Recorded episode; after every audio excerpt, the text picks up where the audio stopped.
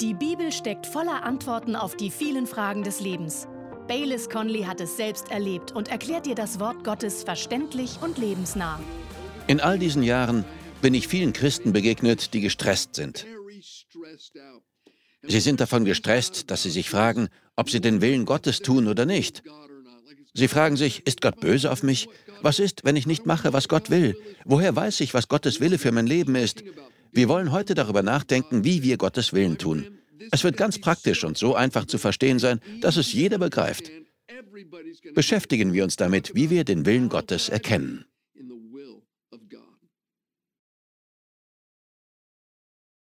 Ich habe eine Bitte. Wenn Sie eine Bibel haben, schlagen Sie sie in Epheser 5 auf. Wir kommen gleich zu dieser Stelle. Viele Menschen denken Dinge wie, ich weiß einfach nicht, was Gottes Wille für mein Leben ist.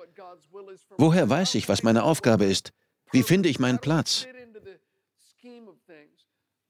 Nun, wir können Gottes Plan und seinen Willen für unser Leben kennen.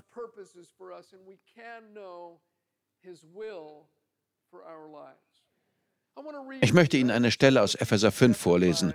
Ich lese die Verse 15 bis 17. Da heißt es, Seht nun genau zu, wie ihr wandelt, nicht als Unweise, sondern als Weise.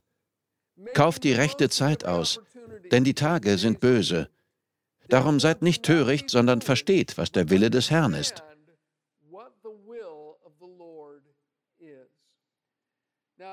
Wenn es hier heißt, dass wir verstehen sollen, was der Wille des Herrn ist, dann kann Gottes Wille offensichtlich verstanden werden. Gott wird nicht von uns verlangen, etwas zu verstehen, wenn das gar nicht möglich ist. In Kolosser 1 schreibt Paulus, dass er dafür betet, dass die Gemeinde in Kolosse mit der Erkenntnis von Gottes Willen erfüllt wird. Und in Kapitel 4 heißt es, dass Epaphras dafür betet, dass diese Gemeinde fest und in allem vollkommen ist, was Gottes Wille ist. Das möchte ich auch. Ich möchte fest und vollkommen in dem sein, was Gottes Wille ist. Eine Aussage von Jesus zeigt uns, wie wichtig das ist. Ich möchte sie Ihnen vorlesen. Hören Sie zu. Jesus sagt in Matthäus 7, Vers 21, Nicht jeder, der zu mir sagt, Herr, Herr, wird in das Reich der Himmel hineinkommen, sondern wer den Willen meines Vaters tut, der in den Himmeln ist. Ein Lippenbekenntnis reicht also nicht aus. Es genügt nicht, Herr, Herr zu sagen. Es geht darum, sich zu beteiligen und seinen Willen zu tun. Und ich möchte Ihnen heute fünf Punkte dazu nennen. Sagen Sie fünf. Wenn Sie mitzählen, werden Sie also merken, wann wir fertig sind. Fünf Punkte, wie wir Gottes Willen erkennen und tun können.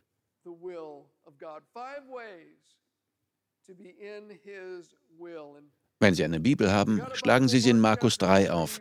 Den ersten Punkt finden wir in einer sehr interessanten Geschichte. Ich lese zu Beginn Markus 3, Vers 20. Da steht, und er kommt in ein Haus. Und wieder kommt die Volksmenge zusammen, sodass sie nicht einmal Brot essen konnten. Und als seine Angehörigen es hörten, gingen sie los, um ihn zu greifen, denn sie sagten, er ist von Sinnen.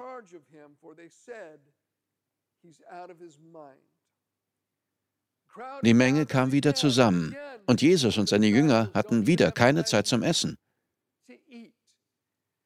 Als seine Familie hörte, dass er seinen Körper vernachlässigte, dachten sie, er hätte so viel gearbeitet, dass es ihm psychisch geschadet hatte. Hier steht, sie hörten. Es musste ihnen also jemand gesagt haben. Es war ein Gerücht. Sicher hatten es Jesu Feinde in Umlauf gesetzt, aber seine Familie glaubte es und kam, um ihn nach Hause zu holen, damit er sich ausruhte. Sie dachten, er wäre überdreht. Und um alles noch schlimmer zu machen, sagen die Schriftgelehrten in Markus 3, Vers 22, und die Schriftgelehrten, die von Jerusalem herabgekommen waren, sagten, er hat den Beelzebul und durch den Obersten der Dämonen treibt er die Dämonen aus. Sie sagten, er ist nicht nur überarbeitet und erschöpft, er ist besessen. Hier sind Dämonen am Werk.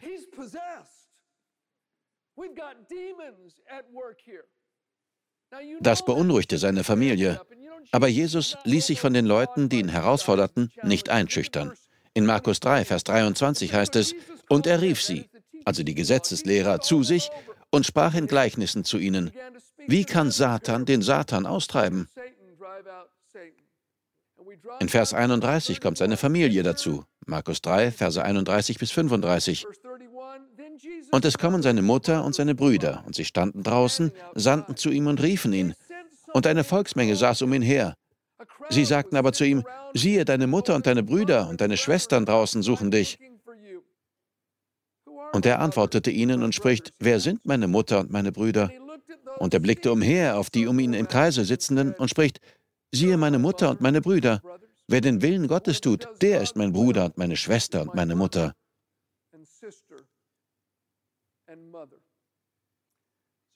Seine Familie war gekommen, um ihn zu holen. Sie dachten, er ist übergeschnappt, er ist überarbeitet, er nimmt sich nicht einmal Zeit zum Essen. Das hat ihm den Verstand geraubt. Wir müssen ihn nach Hause bringen, damit er sich ausruht und wieder normal wird. Also sagten die Leute, Herr Jesus, deine Familie ist da draußen. Doch er erwiderte, wer ist meine Familie? Das hier sind meine Mutter, meine Brüder und meine Schwestern. Wer hier sitzt, auf mich hört und Gottes Willen tut, ist meine Familie. Erstens, der Wille Gottes ist also, ihm zu Füßen zu sitzen und auf sein Wort zu hören. Genau das taten diese Leute. Sie saßen in einem Kreis um Jesus herum und hörten zu, wie er durch Gleichnisse lehrte. Für uns bedeutet das, betend in der Bibel zu lesen, ohne uns ablenken zu lassen. So tun wir Gottes Willen. Jesus sagt, das ist meine Familie. Sie tun den Willen Gottes. Und was taten sie? Sie nahmen sich Zeit, auf sein Wort zu hören. Als junger Christ hat mich ein Mann tief berührt, bei dem ich gewohnt habe. Er hatte ein großes und erfolgreiches Landschaftsgärtnerunternehmen und eine stabile Familie. Er spielte in seiner Kirchengemeinde in einer Band, ging regelmäßig zur Bibelstunde, hatte tolle Kinder und führte eine gute Ehe. Und ich wohnte für kurze Zeit bei ihnen. Ich war ganz neu Christ geworden. Eines Morgens hörte ich etwas, es war noch nicht einmal hell. Ich hörte, wie der Mann aufstand, ich schlich hinterher und beobachtete ihn. Er ging in die Küche, knipste das Licht an, machte sich eine Tasse Kaffee und setzte sich mit dem Kaffee und seiner Bibel an den Küchentisch. Und dann las er eine halbe Stunde in der Bibel. Er wurde still und lauschte, betete eine Weile und las in der Bibel. Dann packte er alles zusammen und ging zur Arbeit. Am nächsten Morgen hörte ich ihn wieder. Er wusste nicht, dass ich da war. Ich folgte ihm in die Küche. Er knipste das Licht an, machte sich einen Kaffee, schlug die Bibel auf und nahm sich 30 Minuten Zeit für Gottes Wort. Raten Sie mal, was er am dritten Tag tat. Er stand vor Sonnenaufgang auf, knipste das Licht in der Küche an, machte sich einen Kaffee und setzte sich mit dem Kaffee und seiner Bibel hin. Am vierten Tag sprach ich ihn an und sagte, du weißt es nicht, aber ich habe dich jeden Morgen beobachtet. Er antwortete wirklich. Ich sagte ja. Ich saß nebenan im Dunkeln und habe dich beobachtet. Ich habe gesehen, dass du jeden Tag zuerst in der Bibel liest. Er antwortete, weißt du, Bayless, früher habe ich immer zuerst in der Zeitung gelesen. Aber dann habe ich gemerkt, dass es mir nicht gut tut. Ich hatte keinen guten Tag und erlebte keine Führung und Gunst. Deswegen nehme ich mir jetzt jeden Morgen zuallererst Zeit für Gottes Wort.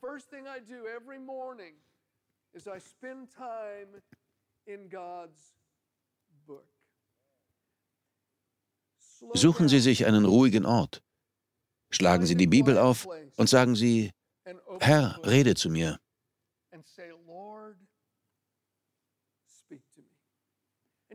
Sehen Sie, es ist komisch. Ich kann mein iPad nehmen und eine Nachrichtenseite aufrufen und lauter Artikel lesen. Ein Artikel führt mich zum nächsten. Dann gehe ich auf eine andere Seite, um einen Artikel aus einer anderen Perspektive über das gleiche Ereignis zu lesen und so weiter. Auf einmal sind 25 oder 30 Minuten vorbei und ich sitze immer noch vor dem iPad. Aber wenn ich in der Bibel lese, denke ich, wie lange lese ich schon? Erst vier Minuten?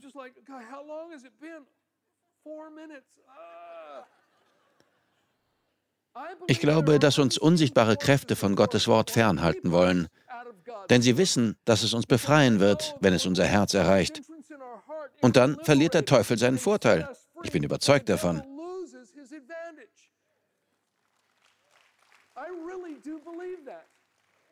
Die Bibel ist übernatürlich und es gibt übernatürliche Mächte, die sie davon fernhalten wollen.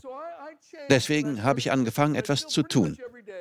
Ich lese immer noch fast jeden Tag die Weltnachrichten, aber bevor ich das mache, lese ich in der Bibel. Gerade lese ich das Buch Jesaja in der The Message-Übersetzung von Eugene Peterson. Und bevor ich hier zum Gottesdienst gekommen bin, habe ich gerade daran gedacht, dass ich Jesaja lese und wie sehr Gott mich dadurch ermutigt und segnet. Ich habe gelernt, manche Dinge aus einer ganz neuen Perspektive zu sehen. Ich habe einmal ein Interview mit Eugene Peterson gesehen, als er das Neue Testament herausgebracht hatte. Das Alte Testament war noch nicht fertig. Ich glaube, es war der Rektor des Point Loma Colleges, der Eugene Peterson über seine Übersetzung interviewte. Es war damals nur das Neue Testament. Und im Verlauf des Interviews fragte er, ich muss Sie etwas fragen. Stimmt es, dass Sie eine Einladung von Bono bekommen haben, dem Leadsänger von U2? Dass er Sie eingeladen hat, weil er und seine Band Ihnen Fragen stellen und Zeit mit Ihnen verbringen wollten? Und er antwortete, ja, das stimmt. Der Rektor fragte, und Sie haben abgelehnt? Und Eugene Peterson sagte, ich wusste nicht, wer er war. Ich hatte noch nie von ihm gehört. Und weil ich damals gerade am Buch Jesaja arbeitete, bin ich nicht hingegangen. Das Interview ging weiter. Dann hielt der Rektor inne, schaute ihn an und sagte, aber es ging um Bono. Und Eugene Peterson schaute ihn an und erwiderte, es ging um Jesaja. Das werde ich nie vergessen. Die wichtigste Stimme, auf die wir hören, muss für uns immer die Stimme von Gottes Wort sein. Wenn ich in der Bibel lese, tue ich den Willen Gottes. Das funktioniert so. Ich lese in der Bibel und bekomme Informationen. Wenn ich mir dann Zeit nehme, um darüber nachzudenken und nachzulesen, nennt man das Meditieren. Dann tut Gott etwas, das man Erkenntnis nennt. Das Wort Gottes wird in meinem Herzen lebendig. Dann tue ich etwas. Das ist Handeln. Ich handle nach dem, was in mir lebendig geworden ist. Und dann tut Gott etwas, die Erfüllung. Wir sehen Ergebnisse. Das ist also die Reihenfolge. Information, Meditation, Erkenntnis, Handeln, Erfüllung oder Ergebnisse. Wiederholen wir es, okay? Information, Meditation, Erkenntnis, Handeln, Erfüllung. Viele wollen einfach eine Predigt hören und dann Ergebnisse sehen. Ich will einfach eine Zusage bekommen oder ich will einfach beten und dann soll es sich erfüllen. Freunde, Gott ist Gott. Und manchmal handelt er aus seiner Allmacht heraus. Aber normalerweise handelt Gott in unserem Leben und durch unser Leben, durch sein Wort. Er hat sein Wort gesandt und sie geheilt und sie errettet. Sein Wort kann uns aufbauen und uns ein Erbe schenken unter denen, die geheiligt sind. Jesus sagte, ihr sollt die Wahrheit wissen und die Wahrheit wird euch frei machen. Information, Meditation, Erkenntnis durch den Heiligen Geist, Handeln und dann Erfüllung. Wenn ich in diesem Buch lese, das so kraftvoll und wichtig ist, dann tue ich eindeutig Gottes Willen. Wollen Sie Gottes Willen für Ihr Leben erkennen? Lesen Sie in der Bibel und nehmen Sie sich Zeit für sein Wort. Kommen wir zu Epheser 6. Ich lese die Verse 5 bis 8 und ich lese sie aus der guten Nachricht. Diese Stelle ist in vielen Übersetzungen recht ähnlich. Wir wollen unseren zweiten Punkt daran festmachen. In Epheser 5 geht es um Sklaven und Herren. Aber denken Sie stattdessen einfach an Angestellte und Arbeitgeber. Das ist damit gemeint.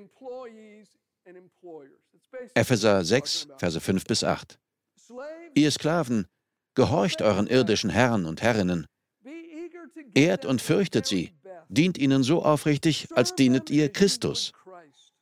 Tut es nicht nur äußerlich, um euch bei ihnen einzuschmeicheln. Betrachtet euch vielmehr als Sklaven von Christus, die den Willen Gottes gerne tun. Tut eure Arbeit mit Lust und Liebe, als Leute, die nicht Menschen dienen, sondern dem Herrn. Denkt daran, der Herr wird jeden für seine guten Taten belohnen, gleichgültig, ob jemand Sklave ist oder frei. Zweitens, sind Sie bereit? Gottes Wille ist es, dass wir in unserem Beruf hart und mit Freude arbeiten.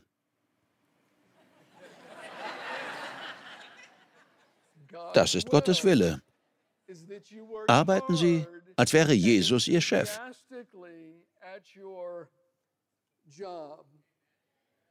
Geben Sie immer Ihr Bestes, nicht nur, wenn Sie beobachtet werden. Ich habe in meinem Leben viele interessante Jobs gehabt. Einer der Jobs, die ich weniger mochte, hatte ich als Teenager. Ich arbeitete an einem Fließband. Ich stand an einem sehr langen Tisch. Die Firma, bei der ich arbeitete, stellte Verkehrsschilder her.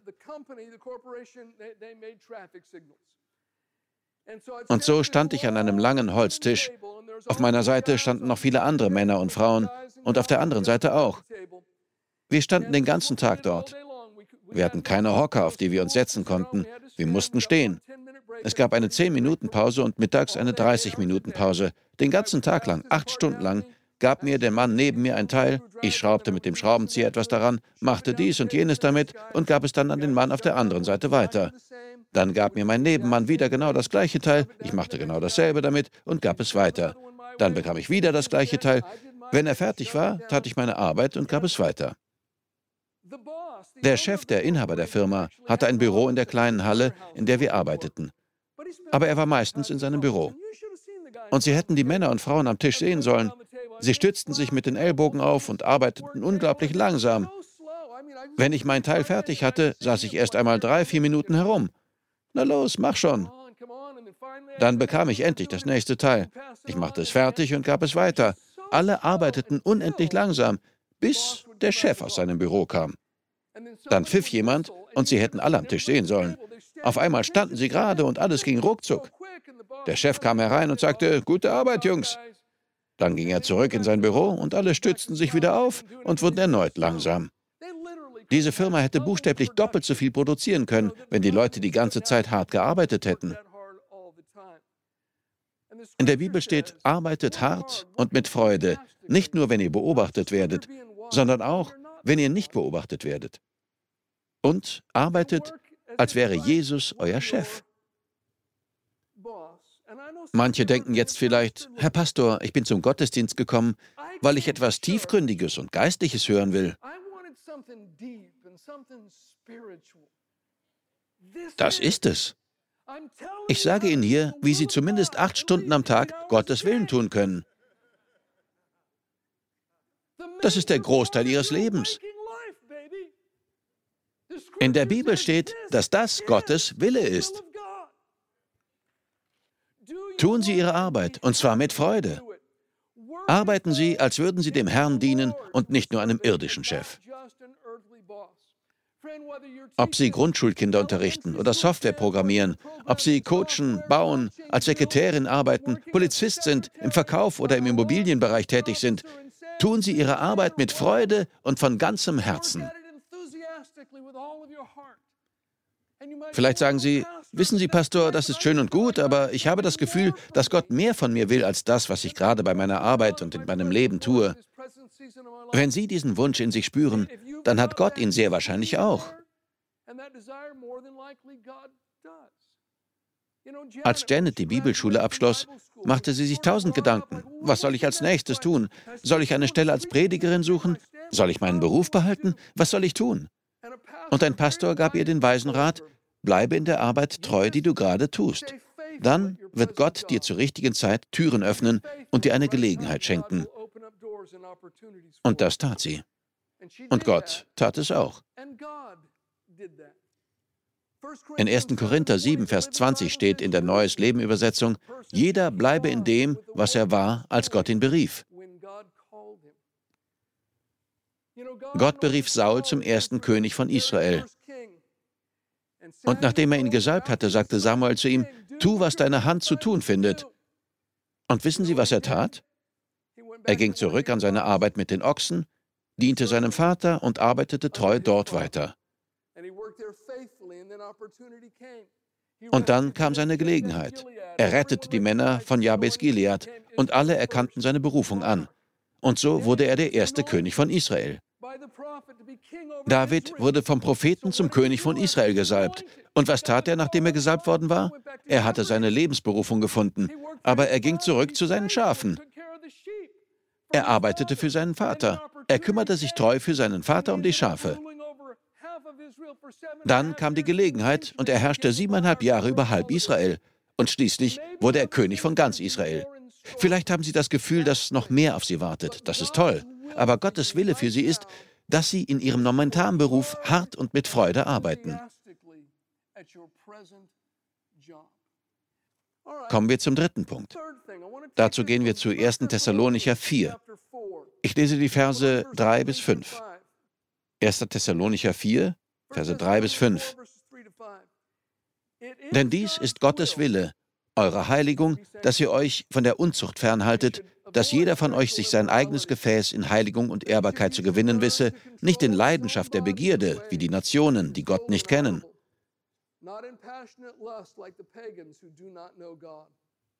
Das ist Gottes Wille für uns. Gott möchte, dass wir geheiligt werden. Dieses Wort bedeutet einfach, für Gott ausgesondert zu sein. Das ist Punkt 3. Gottes Wille ist, dass wir innerhalb der Grenzen leben, die Gott unserer Sexualität gesetzt hat. Gott will, dass wir uns entscheiden, innerhalb dieser Grenzen zu leben. Es ist wichtig zu begreifen, dass Gott klüger ist als wir. Gott ist klüger als die Gesellschaft. Gott ist klüger als die heutige Kultur.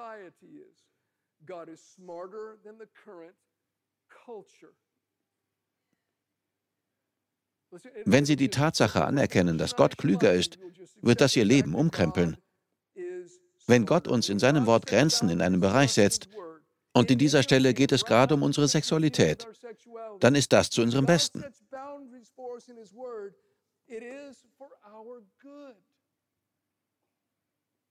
Wir sollten sein Wort an die oberste Stelle setzen und danach leben. Wenn wir das tun, hilft uns der Heilige Geist, stärkt und unterstützt uns. Sagen wir, Sie haben Begierden, die Sie in eine Richtung ziehen, die Gottes biblischen Spielregeln für Ihr Sexualleben widersprechen. Unsere Kultur sagt, das ist okay. Die Mehrheit sagt, das ist okay. Aber Gottes Wort sagt, das ist nicht erlaubt. Vielleicht sagen Sie, aber das ist unfair. Das bedeutet, dass ich immer mit dieser Begierde kämpfen muss. Aber wenn Sie sich entscheiden, Gott zu gehorchen, sich an sein Wort zu halten und zu sagen, Gott, ich werde es tun, weil du es sagst, dann kann Gott diese Begierden, die nicht zu seinem Wort passen, durch seinen Geist wegnehmen. Aber was, wenn Sie diesen Kampf für den Rest Ihres irdischen Lebens führen müssen? Sagen wir, Sie müssen kämpfen und es ist schwierig. Aber Sie streben immer nach Gott und lassen sich jeden Tag von ihm Kraft schenken. An manchen Tagen funktioniert es besser als an anderen, doch sie verbringen den Rest ihres irdischen Lebens damit und werden nie vollkommen frei von diesen Begierden. Ich sage Ihnen, vor der Ewigkeit sieht alles anders aus.